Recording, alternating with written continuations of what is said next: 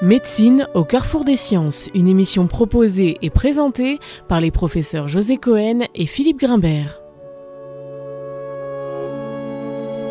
Bonjour à tous, et bienvenue sur RCJ pour Médecine au carrefour des sciences.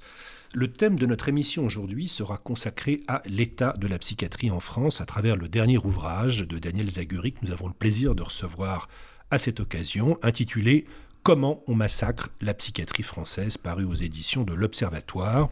Un titre donc choc, une sorte euh, qui est aussi une un véritable cri d'alarme pour notre invité, psychiatre, ayant exercé à l'hôpital public durant près de 40 ans, mais sans doute mieux connu des auditeurs pour ses fonctions d'expert psychiatre, son apport considérable à la clinique médico-légale qu'il a enrichi de son expertise durant plus de 30 années de pratique. Ainsi, on peut le signaler également euh, que pour son courage face aux polémiques qui ont déferlé à propos des expertises de grands criminels comme Guy Georges, Patrice Allègre, Michel Fourniret et plus récemment euh, le tueur de Sarah Halimi, assassiné par Kobil Traoré en 2017.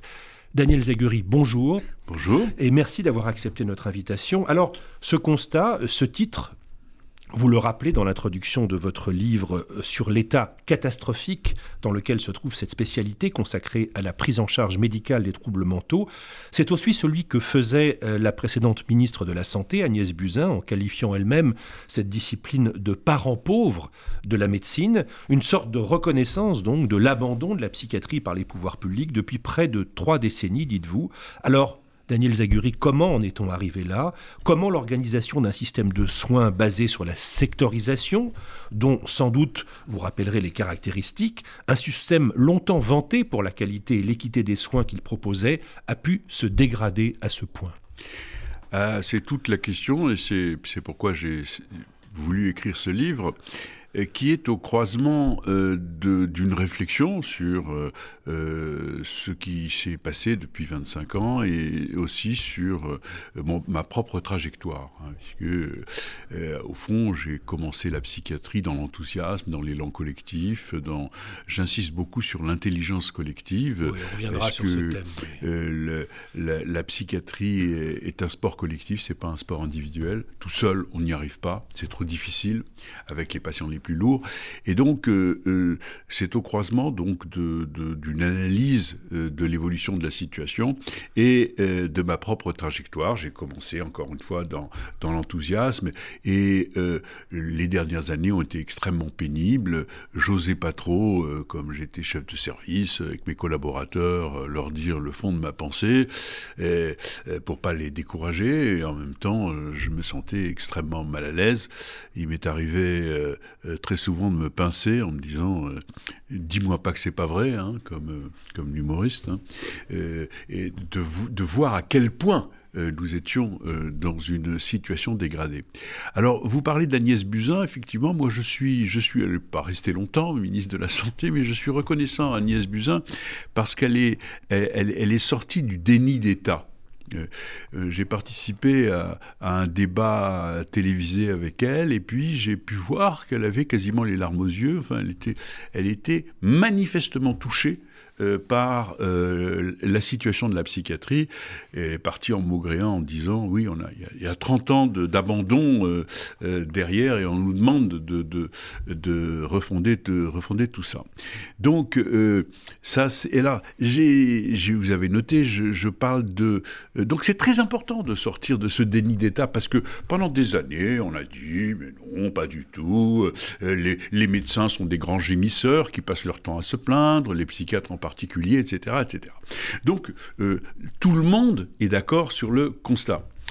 Euh, j'ai appelé ça le massacre de la psychiatrie parce que c'est pas une catastrophe naturelle, hein, c'est pas un désastre, c'est pas la conjonction d'un certain nombre de facteurs climatiques, c'est vraiment des décisions humaines, des, théories, euh, c'est des politiques, et, donc c'est un massacre, c'est pas pas simplement un, un désastre.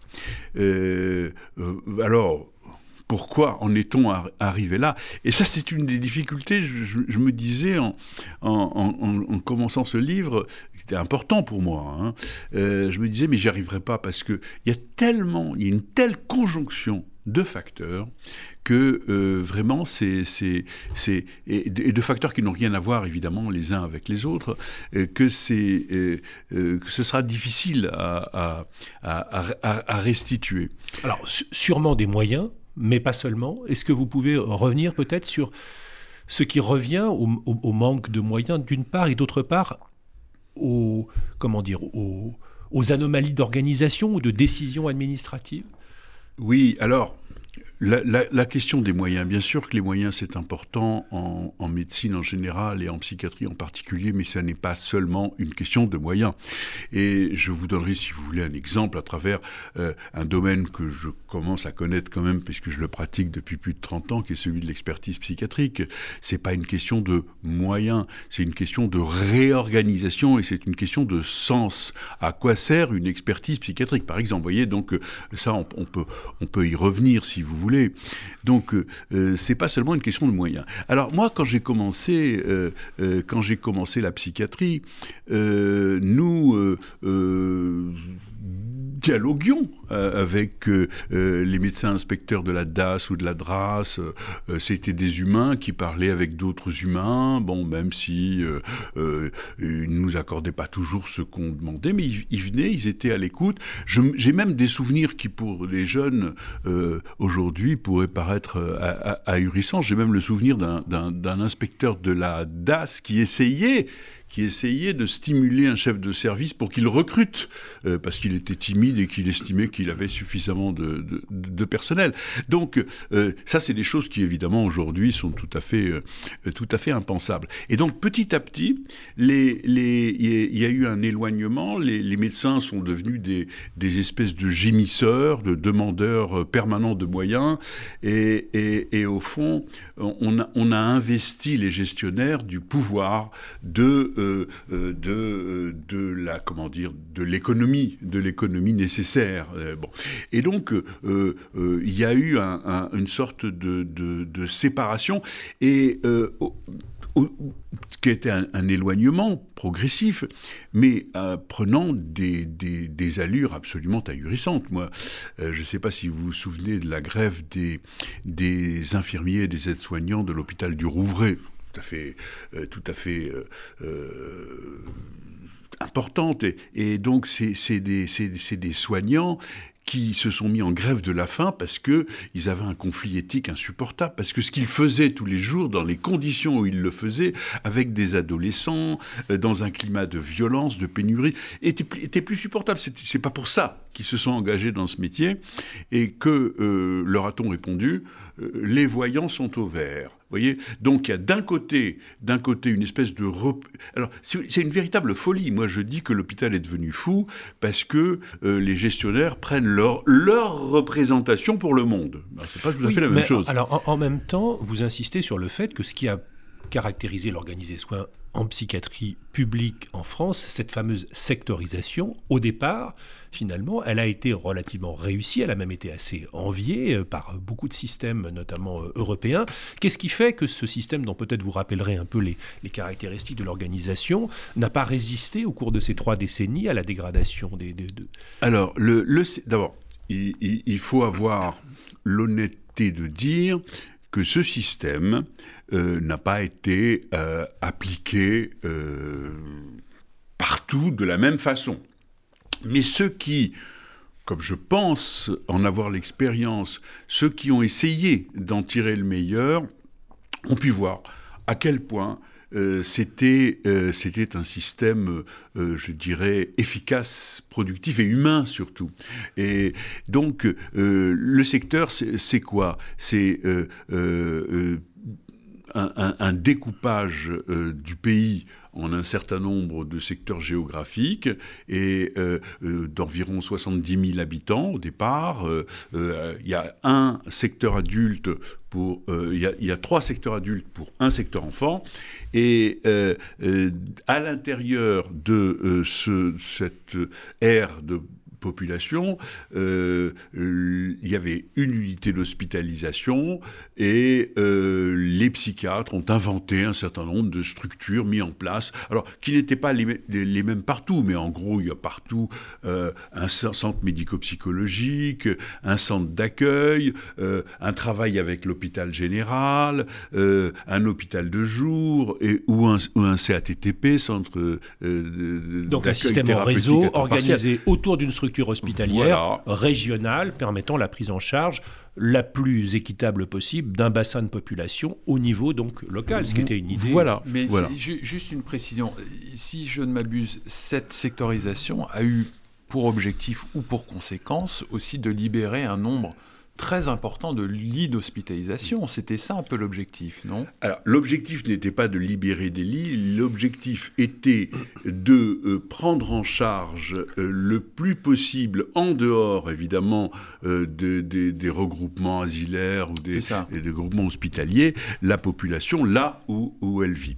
Alors, le, le, le, secteur a, des limites. D'abord, cette limite, c'est tous les sujets qui n'ont pas de, qui n'ont pas de de logements, qui n'ont pas d'habitation. Euh, ces limites, c'est que un secteur ne peut pas tout faire et que donc il faut s'articuler avec d'autres types euh, de, euh, de structures de, soins. Donc il y a, si vous voulez, le, secteur est l'unité de base, mais il n'implique pas que le secteur puisse tout faire. Et puis, il y a eu progressivement, donc il y a eu effectivement une fermeture de lits, mais si vous voulez, les, fermetures de lits, à partir du moment où elles sont compensées euh, par des unités dans la cité, par des possibilités de suivre euh, les, patients en ville ou à la campagne. Euh, c'est ça qu'on a raté. C'est le, problème, c'est qu'il ne faut pas fétichiser le nombre de lits qu'on a fermés. ce qu'il faut comprendre, c'est qu'à chaque fois qu'on ferme un lit, il faut donner une solution. Et c'est ça, c'est ça qui a été qui a été manqué mmh. euh, pour, pour des tas de raisons. Euh, euh, par exemple, les, les, les, Anglais sont meilleurs que nous. pourquoi est-ce que les Anglais sont meilleurs que nous? Parce que Tony Blair, à un moment donné, a mis, a, mis de l'argent dans le, dans le système de soins psychiatriques et que leur psychiatrie communautaire prend en charge de façon plus efficace que nous, avec moins, beaucoup moins de réhospitalisation, par exemple. Mmh. Hein. donc beaucoup plus de prise en charge à l'extérieur euh, que, que, que, nous le faisons. Oui, alors, et, si, on, si on voit les chiffres, euh, puisque vous abordez cette question, c'est euh, le nombre de lits hospitaliers en psychiatrie, c'est près de 120 000 en, 1965, 55 000 aujourd'hui, donc diminué de plus de la moitié, alors même qu'on dit que le nombre de patients suivis a doublé au cours de cette même période. On a le, sentiment qu'on a aujourd'hui, c'est que finalement, à, une, à, une, époque où se où, prolifèrent euh, les aspirations euh, à l'écologie du soi, à la prise en charge psychothérapeutique sous différentes formes, c'est que tout le monde a son thérapeute, sauf les fous. Est-ce que vous partagez ah, cette analyse? Non seulement je le partage, mais je l'ai écrit. Hein, je l'ai écrit à plusieurs, euh, plusieurs reprises. Et effectivement, et euh, euh, l'une des dimensions du débat, euh, c'est qu'on parle beaucoup de la santé mentale, mais peu de la psychiatrie. Et, donc, alors moi, si vous voulez, moi je suis un psychiatre traditionnel. La santé mentale, ça m'intéresse beaucoup, mais je m'intéresse aussi aux 2 300 000 Français qui effectivement sont suivis par le secteur. Et vous avez raison de rappeler que la file active a, a plus, plus que doublé, alors que les lits ont diminué et qu'il euh, y a un problème démographique majeur en France, puisqu'il y a 1200 postes de praticiens qui sont, euh, qui sont non pourvus. Donc, chute de la démographie médicale. Chute de la démographie médicale, augmentation de la file active, et vous avez des, facteurs objectifs évidents qui, témoignent de l'épuisement euh, des, C'est la raison pour laquelle cette démographie médicale chute pour le personnel médical et le personnel paramédical d'ailleurs. Euh, c'est un manque de motivation, d'intérêt, c'est l'épuisement. Il y, a un désenchantement qui est affreux. Et si vous voulez, et c'est peut-être par ça qu'il faudrait commencer. C'est-à-dire que moi qui ai commencé dans l'enthousiasme ma, ma carrière de psychiatre, euh, je, vois des jeunes formidables, des gens qui étaient engagés dans le service public, des gens qui n'auraient pas imaginé faire autre chose, qui s'en vont. Qui s'en vont parce que physiquement, ils ne peuvent plus le faire. Et parce que, si vous voulez, on est, on est devant un phénomène, une espèce de désescalade, où euh, euh, il y a des hôpitaux, il y a des, il y y a des endroits où la situation n'est plus gérable, avec un psychiatre ou avec zéro psychiatre. Et où les soins de recours ne sont plus assurés où, alors, je crois qu'il faut être clair, ils ne sont plus assurés, absolument. Bon. Très bien, nous marquons une, une, courte pause musicale avant de nous retrouver avec notre invité euh, Daniel Zaguri aujourd'hui. Like a bird on the wire, like a drunk in a midnight choir, I have tried in my way to be free. Like the worm on a hook, like a knight from some old fashioned book. I have saved all my ribbons for thee.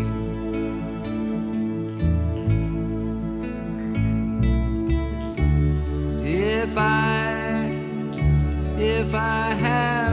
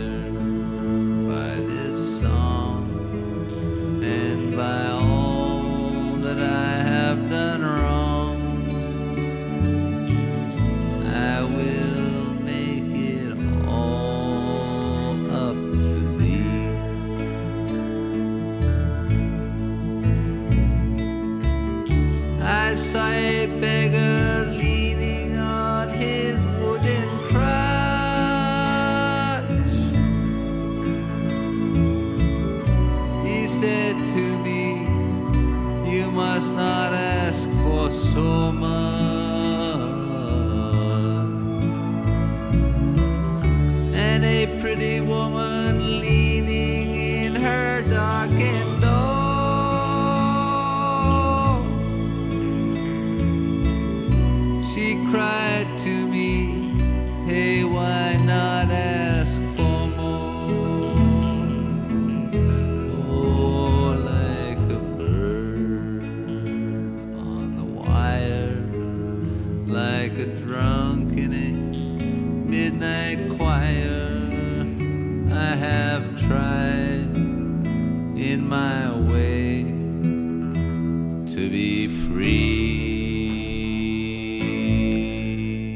Nous sommes toujours avec euh, Daniel Zaguri autour de son ouvrage Comment on massacre la psychiatrie française. Alors, Daniel Zaguri, vous déplorez tout particulièrement la sottise des classifications issues du fameux manuel diagnostique et statistique des troubles mentaux, le fameux DSM, contesté dans le monde entier. Il a eu pour conséquence la réapparition des pratiques d'un autre âge, la contention, la maltraitance. Autrement dit, c'est l'abandon de la triple approche de la folie, biologique, sociale et psychique, au profit d'un étiquetage unique qui a conduit à une dégradation de la discipline. Vous dites, on a précipité l'effondrement de la psychiatrie intégrative biopsychosociale. Ce qui est condamnable, ce ne sont pas évidemment les neurosciences, mais la prétention à l'hégémonie et à l'exclusivité de n'importe lequel des composants du champ psychiatrique. Oui, ça c'est ce à quoi je tiens beaucoup. Alors, vous reprenez en, fait l'article d'Elisabeth Roudinesco. Hein. Je suis moins, euh, je dirais, je, mets moins qu'elle en, ligne directe euh, les classifications, les et, l'état euh, actuel de la psychiatrie. Les classifications sont nécessaires, mais elles ne sont pas tout. C'est ça le, c'est ça le problème. Le problème, si vous voulez. Alors, en France, vous noterez que j'ai j'ai réservé mes coups parce que ça ne sert à rien, parce que je pense que euh, l'unité de la profession est euh, absolument cruciale aujourd'hui. Et j'ai notamment euh, limité mes coups à l'égard de la psychiatrie universitaire parce que ça sert, parce que ça sert à rien, parce qu'en plus il y a des tas d'universitaires qui sont qui sont des gens formidables. Et mais vous noterez quand même une sorte de clivage typiquement français, de dissociation entre d'une part les laboureurs du secteur et d'autre part les universitaires dont le rêve est de publier dans des revues internationales et qui ont un assez faible intérêt pour la psychiatrie de terrain, c'est le moins qu'on puisse dire. Et vous pensez que c'est une spécialité française Je pense que c'est une spécificité française. Je pense que dans euh, quand vous il y a, des, des, professeurs de psychiatrie communautaire en Suisse ou en Angleterre et, il n'y a pas cette, euh, cette dissociation euh, comme on la voit en France et qui en plus est, si vous voulez et, moi ça me frappe à l'échelle de je dirais de ma vie hein, puisque quand j'ai commencé la psychiatrie il y avait relativement peu d'universitaires psychiatres. Ensuite, s'est constitué un corps, et ce corps s'est constitué euh, d'une certaine façon en opposition euh, à, la vieille psychiatrie, notamment la psychiatrie de secteur, et avec, et avec des excès, comme si, et, comme si euh, le monde commençait avec eux. Et c'est ce qui fait que euh, beaucoup de, jeunes internes ne connaissent absolument rien de l'histoire de la psychiatrie entre 45 et, et, 80.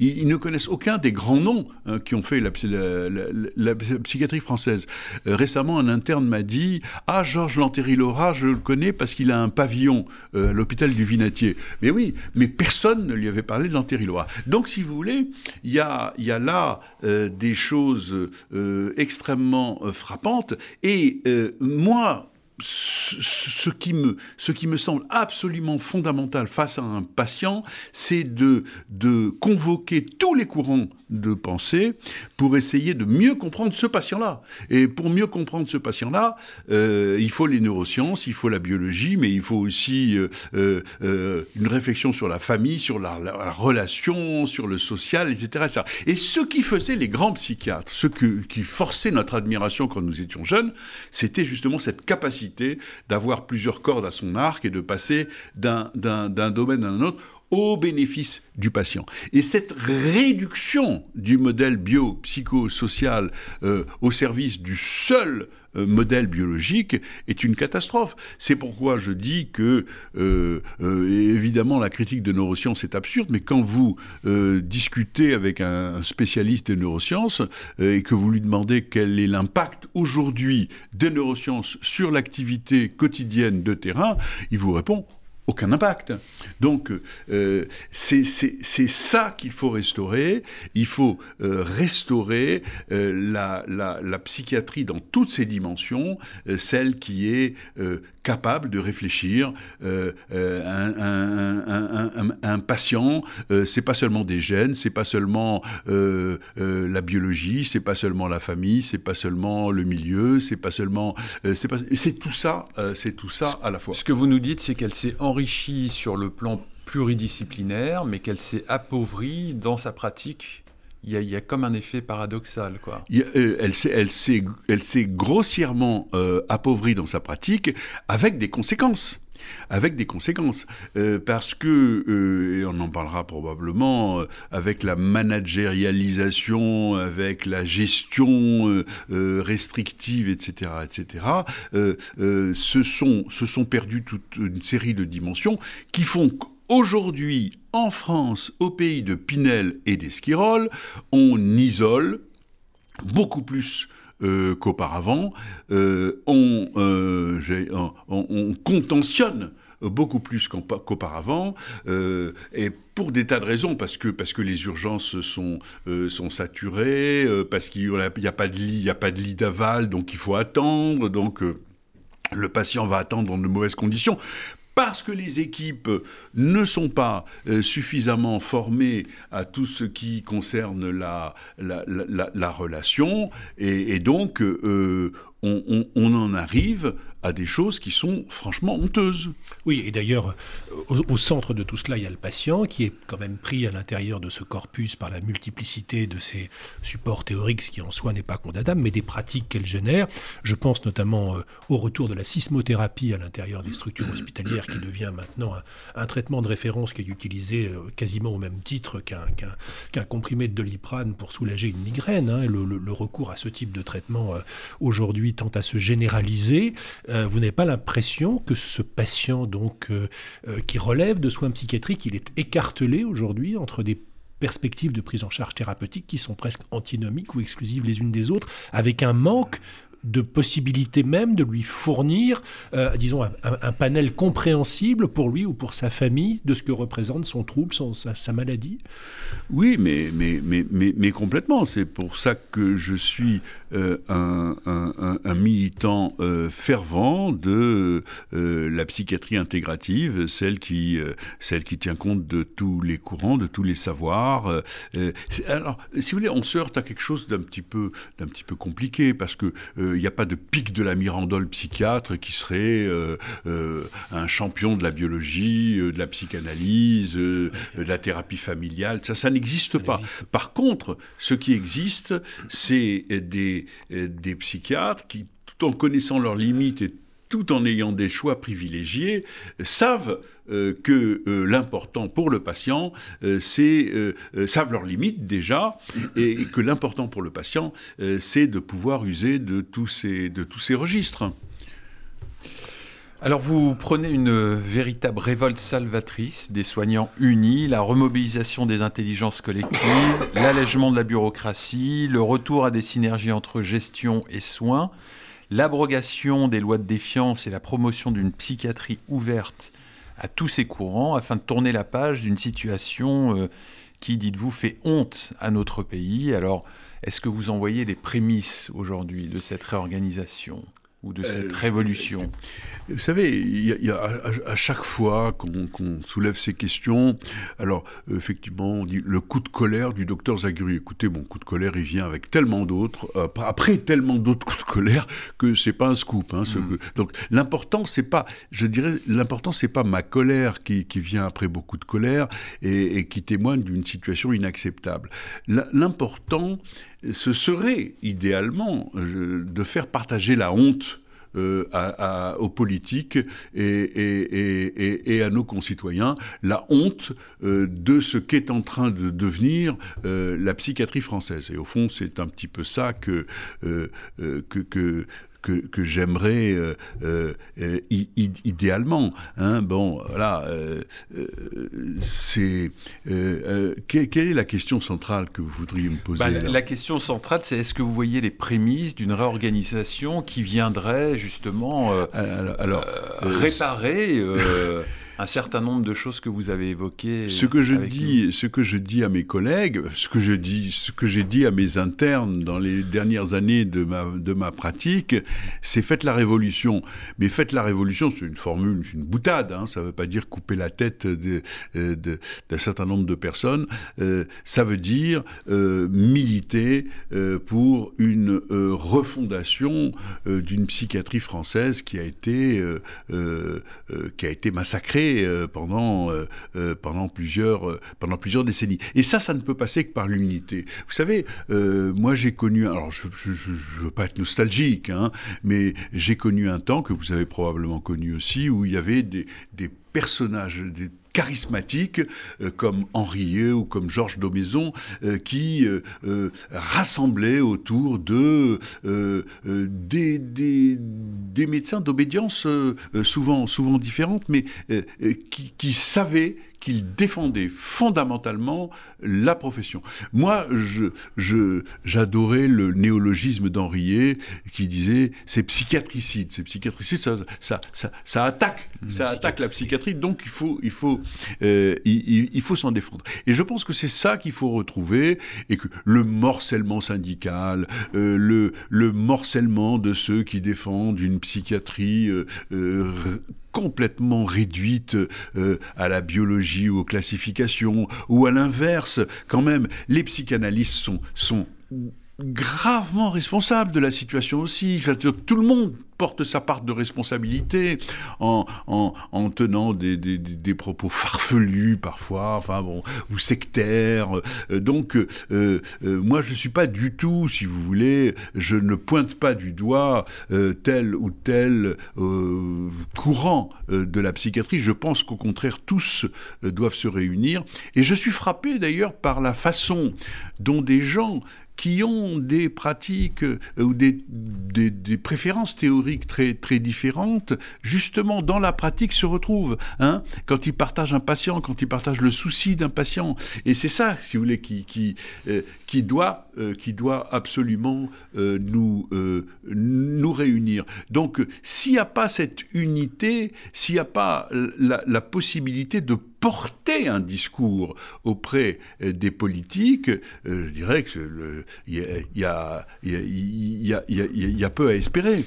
Donc le premier travail, d'après vous, viendrait d'abord du euh, monde de la psychiatrie, des praticiens et l'État dans un deuxième temps, pas dans un premier temps? Oui, euh, je, crois que rien n'est possible si euh, les psychiatres ne sont pas capables de défendre euh, la psychiatrie. Et c'est pourquoi d'ailleurs ils, réclament une loi cadre qui, définisse, qui, définisse le rapport entre le pays et sa psychiatrie. Vous savez, il y a des choses terribles. J'en parle dans mon dans mon livre. hein. Bon, Nicolas Sarkozy, c'est ma bête noire, pas du tout pour des raisons politiques. hein. Bon, voilà. mais pour des raisons psychiatriques.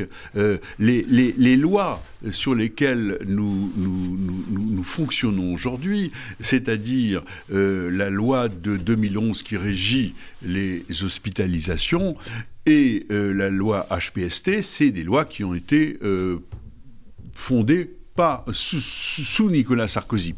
Et euh, par exemple, je- à quoi ça sert de faire des campagnes de déstigmatisation quand vous avez un président de la République lui-même qui stigmatise les malades mentaux? C'est totalement ahurissant euh, d'imaginer, par exemple, que la loi qui régit l'ensemble euh, des hospitalisations en France est née du, euh, euh, d'un crime, est né d'un crime commis par un malade mental. Alors je donne quelques chiffres, hein. vous êtes des hommes de rationalité, je pense, tous les deux, Euh, je donne quelques chiffres. Il y a en France, chaque année, bon, entre 8 et 900 homicides. Au maximum, au grand maximum, 5% sont liés à la maladie mentale. Vous voyez qu'on tourne autour d'une quarantaine de, de cas. La majorité sont des crimes intrafamiliaux. Ça veut dire quoi? Ça veut dire que euh, euh, les, des tiers inconnus euh, tués par un malade mental, il y en a une quinzaine en France, une quinzaine sur 850. C'est ce qui effraie le plus l'opinion publique parce que, parce que ça peut arriver à n'importe qui, parce que c'est absurde, parce que, ça, parce que ça arrive sans raison, etc. Mais quand vous mettez en perspective une quinzaine de cas, et euh, 2 300 000 Français euh, suivis en psychiatrie publique, vous voyez que nous sommes dans le 0,00000, etc. Donc voilà une loi qui est fondée sur euh, Un cas unique. des actes Mm. qui sont des actes euh, totalement epsilonesques Mm. par rapport, alors gravissimes, mais qui sont totalement décalés par rapport au projet de psychiatrie publique et au rapport que le pays doit avoir avec sa psychiatrie publique. Nous allons marquer une deuxième pause dans cette émission. Nous vous retrouvons tout de suite, Daniel Zaguri.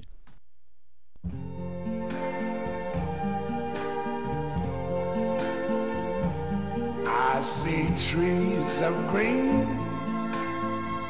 red roses too. I see them bloom for me and you. And I think to myself,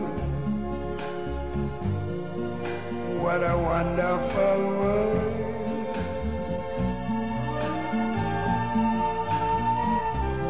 I see skies of blue and clouds of white, the bright, blessed day, the dark, sacred night. And I think to myself, what a wonderful world.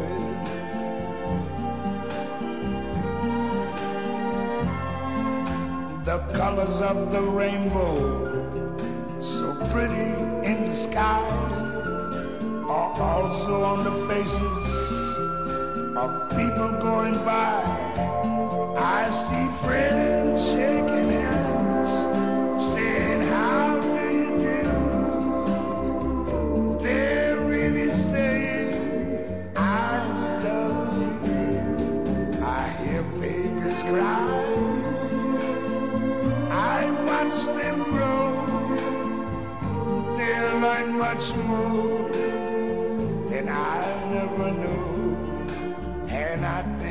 myself,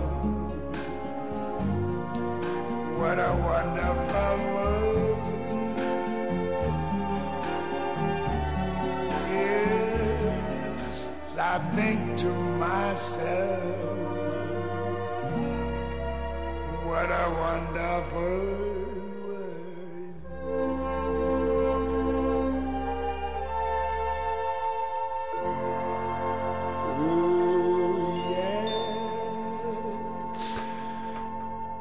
Nous sommes euh, avec euh, Daniel Zaguri euh, dans cette troisième partie de notre émission. Et donc, Daniel Zaguri, vous avez évidemment en- entamé lors de la fin de la seconde partie ce sujet dont nous allons traiter maintenant, à propos justement de cette législation sur laquelle vous êtes revenu, cette loi de juillet 2011 une loi qui régit les hospitalisations et tout type de soins sous contrainte notamment, qui a retiré au psychiatre, dites-vous, sa prérogative au profit euh, du préfet, devenu un fusible, une sorte d'état pervers d'une certaine façon.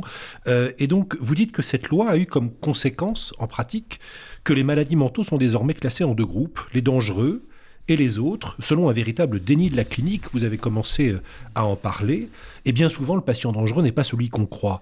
Cette réflexion est d'ailleurs au cœur de votre pratique d'expert, Daniel Zaguri. Oui, alors, euh, euh, c'est vrai que quand on est expert, on a souvent affaire à des, euh, à des faits qui ont tellement ému l'opinion publique que tout discours est, est- brouillé, qu'il faut vraiment beaucoup, beaucoup, beaucoup d'e- d'e- d'e- d'explications. Le, comment dire le, les, les malades dangereux existent. Euh, il faut s'en occuper. Et ce que, nous, ce que nous savons, mais ça nous le savons de manière, euh, de manière euh, tout à fait documentée, c'est que plus on les encadre, plus on les accompagne, plus on s'en occupe, plus on est disponible, plus les équipes sont bien formées, et moins il se produit d'actes de violence. Il y a des études euh, tout à fait intéressantes qui ont été faites en Australie, aux États-Unis, en Allemagne, bon, et toutes convergent sur le même point. Il y en a une en particulier euh, qui est assez célèbre, euh, qui, qui, qui, montre, chiffre à l'appui, que un patient qui est suivi chaque semaine commet quatre fois moins d'actes violents que celui euh, qui est suivi euh, chaque mois. Bon, donc euh, ça, c'est, si et, et nous faisons le contraire. Donc nous sommes un pays qui dénonçons en permanence la violence supposée commise par les malades mentaux et qui détruisons le système, le dispositif susceptible de l'atténuer. Donc là aussi, vous parliez tout à l'heure de schizophrénie, de dissociation, là, on, est, en plein dedans. Donc, effectivement, c'est, et, l'idée selon laquelle seul le médicament euh, serait euh, susceptible euh, de, de limiter cette violence est une idée fausse.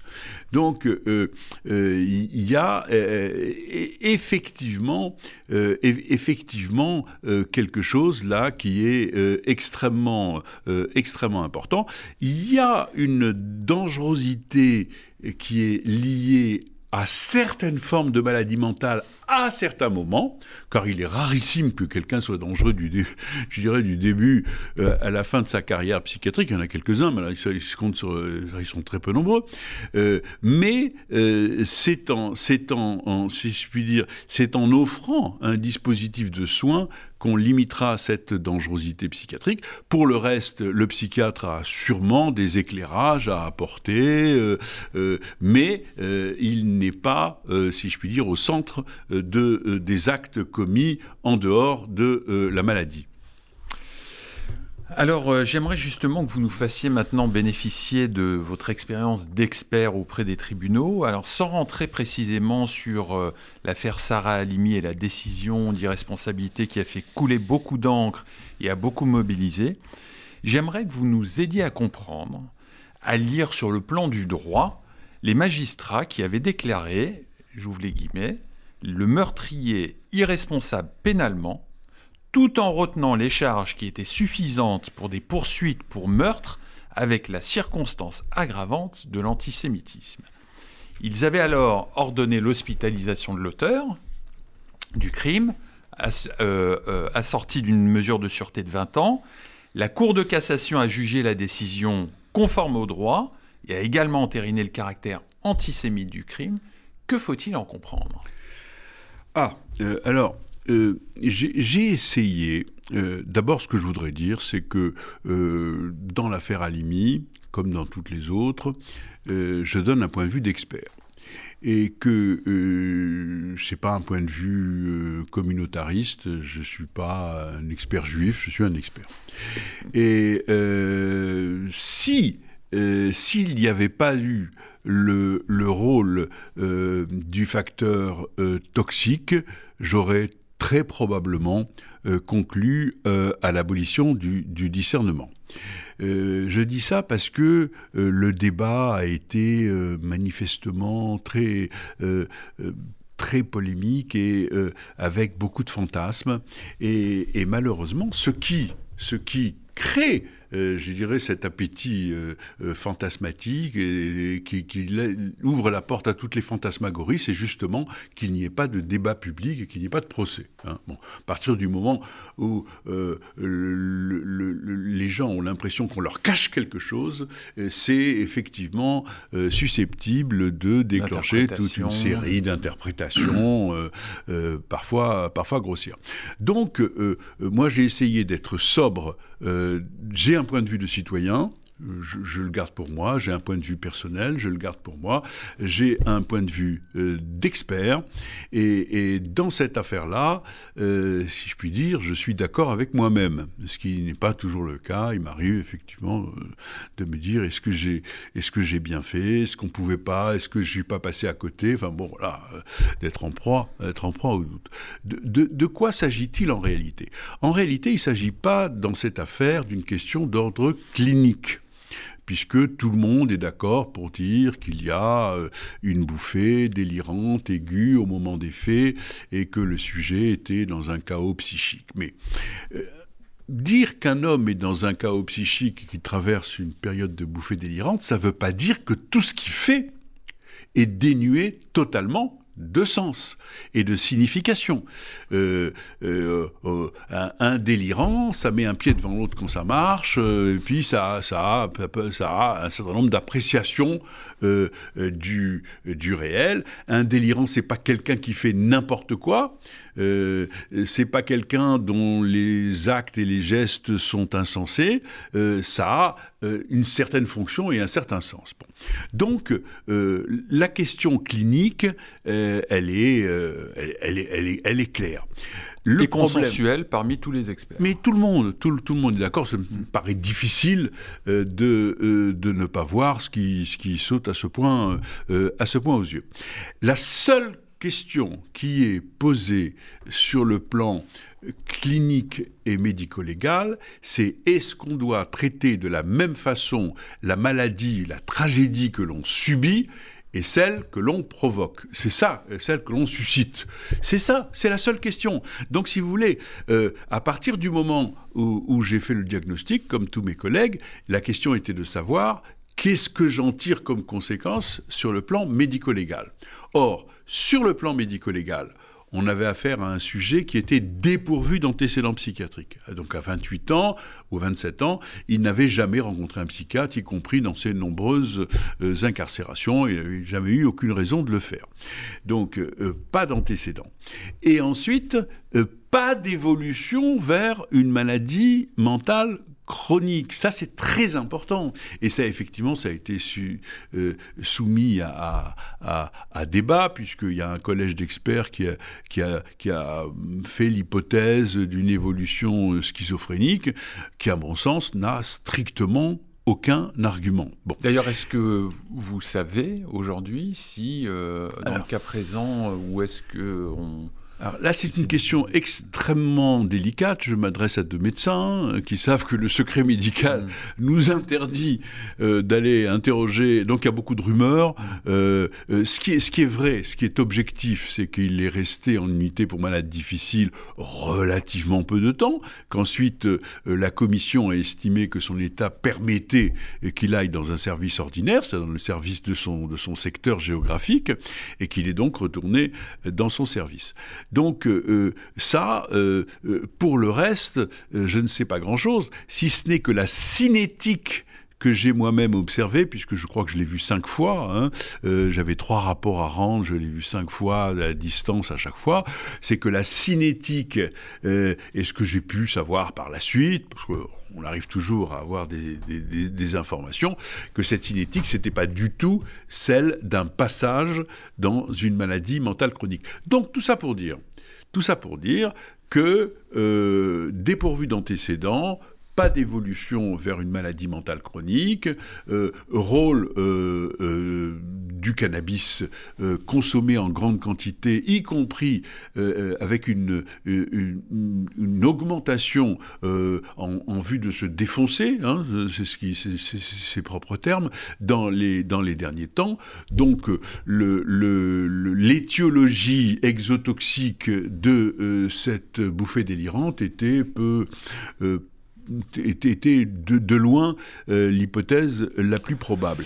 Et c'est dans ce sens-là que, non pas sur le plan clinique, mais sur le plan médico-légal, qui est une espèce de, zone intermédiaire entre le médical et le juridique, j'ai estimé euh, qu'il euh, avait suscité l'état maladif objectivable euh, qu'il avait présenté, et que donc on ne pouvait pas considérer son discernement comme ayant été aboli.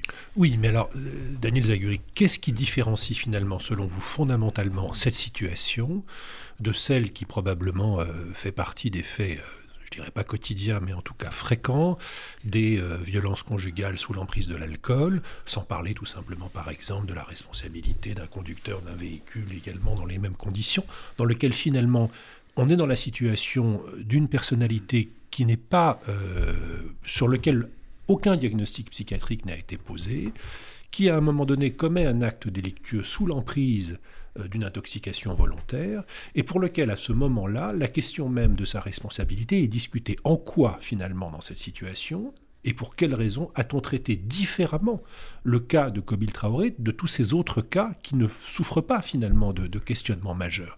Alors là, vous me demandez de développer un point de vue qui n'est pas le mien. Je sais bien, c'est pour, pour, nous aider à comprendre la logique oui, même des décideurs. Oui, absolument. Alors, dans les dans les euh, violences conjugales, euh, dans les homicides euh, conjugaux. Commis sous l'emprise de l'alcool, par commis exemple. sous l'emprise de l'alcool.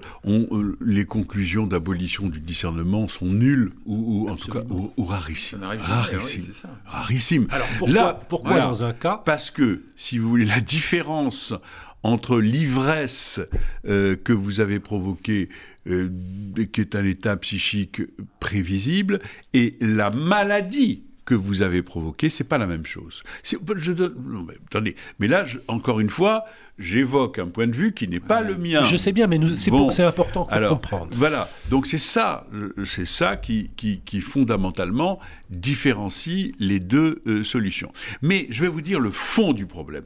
Le fond du problème, c'est euh, la, position euh, juridique consistant à dire peu importe les causes de l'abolition du moment qu'il y a abolition. C'est ce que j'appelle euh, l'expertise biopsique. Prenons un exemple.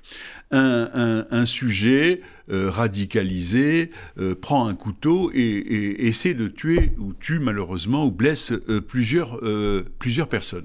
Bon, dans un état délirant, halluciné, et avec une sémiologie. Alors est-ce qu'on doit regarder autant, autant delta T des faits euh, l'état mental du sujet, ou est-ce qu'on doit un petit peu aller un petit peu plus loin et, réfléchir à la phase préparatoire, mhm. à la haine de la France, à la à des idées religieuses de plus en plus, etc., euh, etc. Donc à tout ce terrain préparatoire. Moi, ce que je dis, c'est que le point de vue biopsique et le point de vue qui se limite au moment des faits est un point de vue dangereux qui n'est pas tenable et qui risque de, de, de, créer un divorce euh, entre la conscience collective qui ne le supportera pas et, je dirais, euh, une conception assez, assez restrictive euh, de, de l'expertise ou de l'application du droit. C'est ça qui me paraît être l'enjeu fondamental. Eh bien, nous arrivons au terme de cette émission. Daniel Zaguri, merci de nous avoir rendu visite. Je rappelle le titre de votre ouvrage paru aux éditions de l'Observatoire Comment on massacre la psychiatrie française. C'était Médecine au carrefour des sciences, réalisé avec la collaboration à la technique de Daniel Tapia. À bientôt. C'était Médecine au carrefour des sciences.